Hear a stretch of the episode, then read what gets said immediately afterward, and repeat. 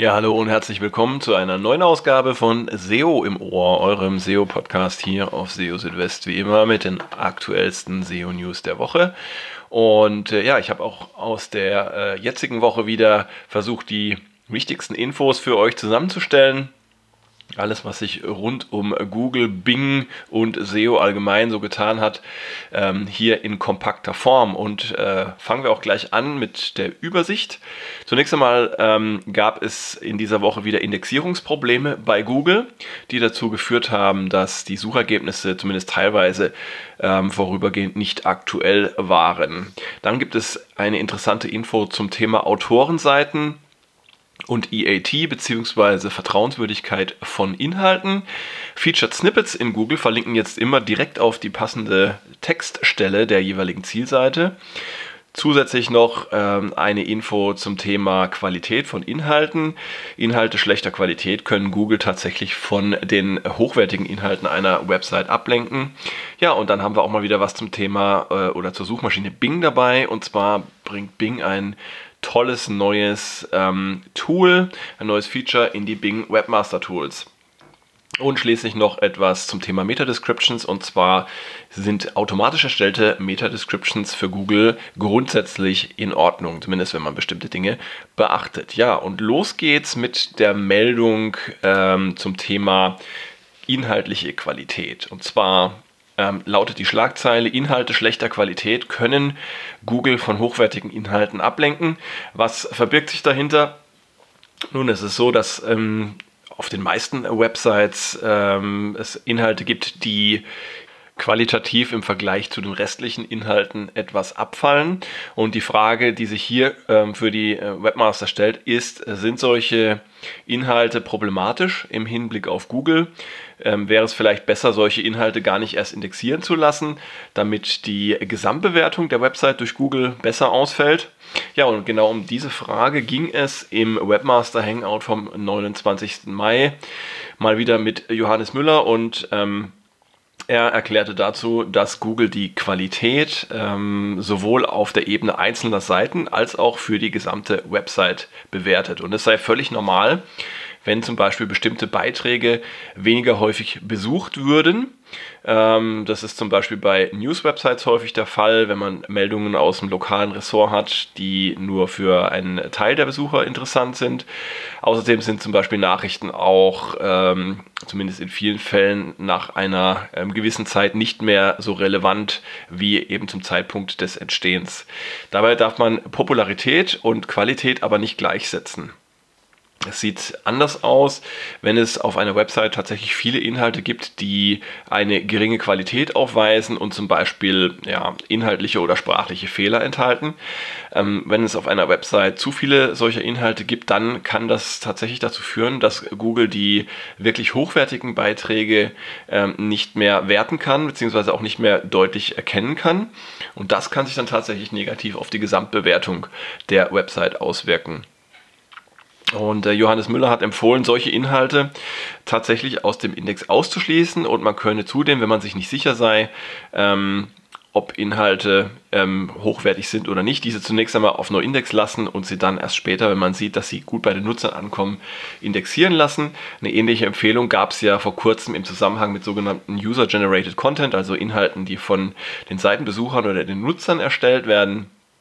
Auch hier war die Empfehlung, diese zunächst einmal nicht indexieren zu lassen, sie dann zu prüfen und dann äh, nach positiver Prüfung sie indexieren zu lassen. So kann man auf Nummer sicher gehen, denn man hat natürlich als Betreiber einer Website die Verantwortung für die Qualität und diese muss man entsprechend schützen.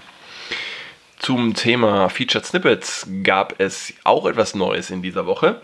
Und zwar ist es jetzt so, dass ähm, die alle Featured Snippets, die in Google angezeigt werden, ähm, mit den jeweiligen Textstellen der Seiten verlinkt werden, von denen die Inhalte der Featured Snippets kommen. Das bedeutet also, wenn jetzt Google in einem Featured Snippet einen bestimmten Text anzeigt und ihr klickt auf den Link, dann landet ihr tatsächlich an der entsprechenden Textstelle. Die ist dann auch noch farblich hervorgehoben.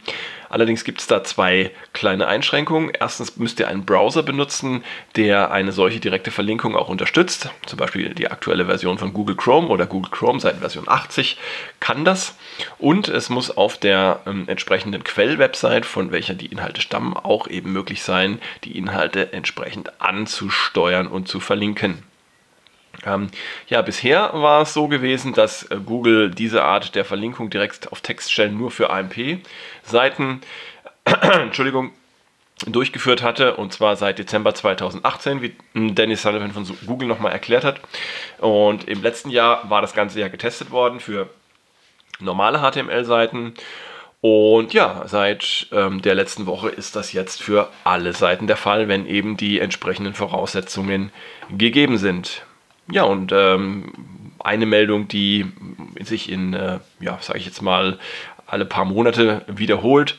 Es äh, gab mal wieder Indexierungsprobleme bei Google, wenn auch nur kurz. Allerdings haben diese Indexierungsprobleme dazu geführt, dass die Suchergebnisse für eine vorübergehende Zeit nicht aktuell waren, zumindest für manche Suchanfragen, wenn man zum Beispiel eine Suche nach äh, der New York Times durchgeführt hat, eine Zeitabfrage und das Ganze gefiltert hat auf die letzten 24 Stunden. Ähm, am äh, 2. Juni war das übrigens. Dann hat man ja keine aktuellen Ergebnisse bekommen, beziehungsweise etwas merkwürdig anmutende Ergebnisse, ähm, teilweise auch mit äh, ja, fremdsprachigen Inhalten, also äh, Inhalte, die normalerweise für eine solche Suchanfrage nicht erscheinen würden. Genau, und äh, einen Tag später war das Ganze aber auch schon wieder vorbei. Allerdings erinnert es stark auch an letztes Jahr, da gab es ja im Frühjahr, vor allem so im Zeitraum März, April, wenn ich mich richtig erinnere, immer wieder solche Indexierungsprobleme und dann wurden sie als gelöst gemeldet, bis es dann die nächsten Indexierungsprobleme gab. Aber gut, es ist natürlich eine enorm große und komplexe Infrastruktur, die da Google inzwischen betreibt, mit weltweit äh, verteilten Rechenzentren und einem riesigen Index. Insofern äh, ist es eher erstaunlich, dass es nicht häufiger zu Indexierungsproblemen kommt. Also, jedenfalls alles wieder in Ordnung und jetzt sollten Inhalte auch wieder normal indexiert werden können. Interessantes Thema habe ich gefunden in dieser Woche und zwar geht es um Autorenseiten. Autorenseiten ist vielleicht vielen von euch ein Begriff ähm, im Zusammenhang mit EAT, äh, also Expertise, Authority und Trustworthiness, dieser Begriff, der aus den äh, Google Qualitätsrichtlinien ähm, kommt. Und äh, ja, da wird ja an äh, einer bestimmten Stelle oder an mehreren Stellen, glaube ich, sogar äh, empfohlen, Informationen zu den Personen ähm, auf eine Website einzubinden, die auf dieser Website eben schreibt oder die auf der Website schreiben, wenn es mehrere sind. Ähm, einfach um noch ein bisschen mehr Transparenz zu haben über den Hintergrund der Person und ähm, ja auch die Expertise. Ja, und im Zuge ähm, dieser äh, Empfehlungen haben natürlich auch viele, viele Website-Betreiber solche Autorenseiten angelegt. Ich muss dazu sagen, nicht immer ist das sinnvoll und zielführend. Aber ähm, zumindest mal hat jetzt äh, die Bedeutung von solchen Autorenseiten wieder etwas mehr ähm, Futter bekommen. Und zwar hat ähm, Johannes Müller in einem Webmaster Hangout, der jetzt auch gerade stattgefunden hat, erklärt, dass ähm, solche Autorenseiten tatsächlich ähm, die Vertrauenswürdigkeit von Inhalten verbessern oder steigern können. Und äh, das könnte zum Beispiel sinnvoll sein, wenn man ähm, eine News-Website betreibt und ähm, man halt eben möchte, dass die Nutzer diesen Inhalten vertrauen. Ähm, es ist allerdings so, das ist jetzt kein harter Qualitäts- oder Ranking-Faktor, also ein sogenannter On-Off-Faktor, wie Müller es nannte, wie zum Beispiel das Setzen oder das Weglassen von No-Index.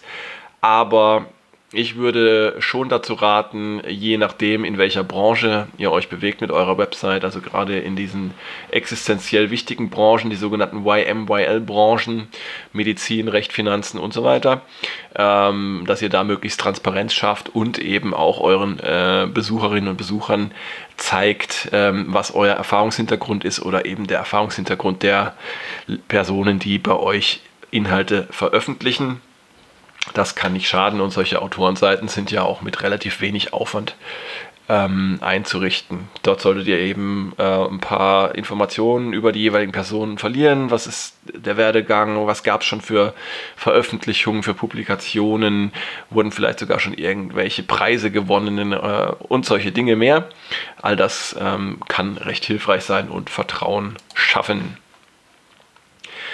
So, jetzt kommen wir zu einer Meldung, die so ein bisschen an das äh, Standard- und Grundlagen-SEO geht. Und zwar geht es um Meta-Descriptions, ähm, vielmehr um automatisch erzeugte Meta-Descriptions.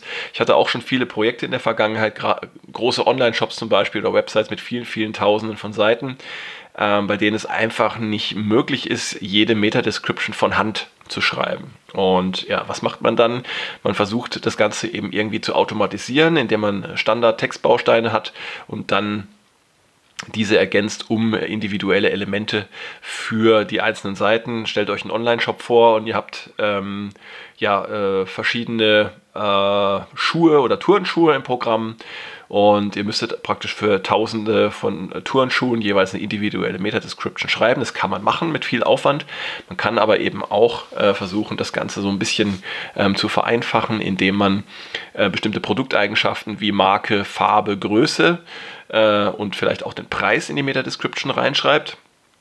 Und das Ganze kann man dann ziemlich gut automatisieren. Ja, und genau dieses Vorgehen ist aus Sicht von äh, Google auch in Ordnung. Das erklärte Johannes Müller auch wieder in einem Webmaster Hangout und zwar am äh, Beispiel eines fiktiven äh, Online-Shops für Baseball-Caps, äh, in dem es zum Beispiel gelbe und blaue Caps gäbe. Und ähm, da könne es genügen, in den jeweiligen Meta-Descriptions immer das Produkt bzw. die Produktbezeichnung sowie die Produktattribute auszutauschen und der Rest kann dann gleich bleiben. Und ähm, ja, er gab noch die Empfehlung, man sollte die Meta-Description so schreiben, wie man einer Person auf der Straße den Inhalt einer Seite erklären würde. Also spricht nichts gegen automatisch erzeugte Meta-Descriptions wenn die wichtigen Informationen darin enthalten sind.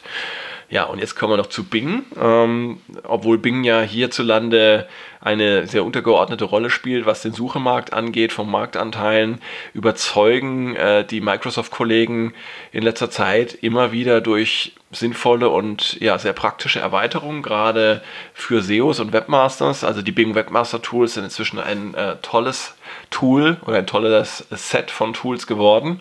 Und ähm, da ist jetzt eine neue Funktion, ein neues Feature hinzugekommen und zwar nennt sich das Sitescan. Mit dem Sitescan könnt ihr eine beliebige äh, Website, die ihr angemeldet habt in den Bing Webmaster Tools, äh, auf Kommando, äh, wobei ich das in, in, Anführungszeichen setzen muss, warum sage ich gleich, ähm, also auf Kommando ähm, crawlen lassen und dann äh, scannt oder crawlt Bing die Website und äh, liefert euch dann verschiedene Informationen. So zum Beispiel den Status des Scans, die Zahl der gescannten Seiten, ähm, sowie die Zahl der Fehler und Warnungen. Und ihr bekommt dann auch detaillierte Informationen, welche Fehler, Warnungen oder auch Hinweise es gibt. Äh, und das Ganze erinnert so ein bisschen an ja, solche bekannten SEO-On-Page-Tools, äh, die eben auch äh, solche Auswertungen durchführen. Ich finde es aber recht praktisch, ähm, dass sowas jetzt von, von einer Suchmaschine oder einem Suchmaschinenanbieter direkt auch äh, kommt. Kleine Einschränkung, das Ganze ist begrenzt auf 10.000 URLs, also für größere Websites reicht das nicht mehr aus, aber zumindest mal stichprobenartig, exemplarisch kann man da schon einiges erkennen. Das Ganze ist äh, noch nicht so ganz einfach zu finden. Man muss zunächst äh, in den Bing Webmaster Tools auf den Menüpunkt Crawl Steuerung klicken und dann auf Go to Crawl Control klicken. Anschließend kann man dann in der Navigation auf Site Scan klicken und die Website auswählen, die gecrawlt werden soll. Ja, und auf Kommando habe ich jetzt in Anführungszeichen gesetzt vorhin. Warum? Weil es ähm, doch recht lange dauern kann. Ähm, ich habe zum Beispiel gestern Vormittag einen Scan gestartet und gestern Abend war, äh, hatte er immer noch nicht begonnen. Also da muss man dann schon so ein bisschen Zeit einplanen. Also nicht erwarten, dass dann da gleich was passiert.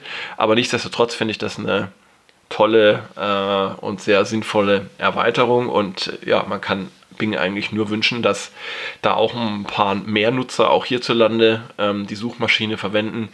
Ähm, weil die sich schon sehr viel Mühe geben, da auch ähm, ja, hilfreiche Tools und Infos äh, zu liefern. Ja, und mit dieser Meldung sind wir dann auch schon durch für diese Ausgabe von SEO im Ohr. Ich freue mich wie immer, dass ihr dabei gewesen seid, dass ihr eingeschaltet habt. Und ähm, nächste Woche gibt es natürlich dann eine neue Ausgabe von SEO im Ohr. Und in der Zwischenzeit versorge ich euch täglich mit den aktuellsten SEO-News hier auf SEO Südwest.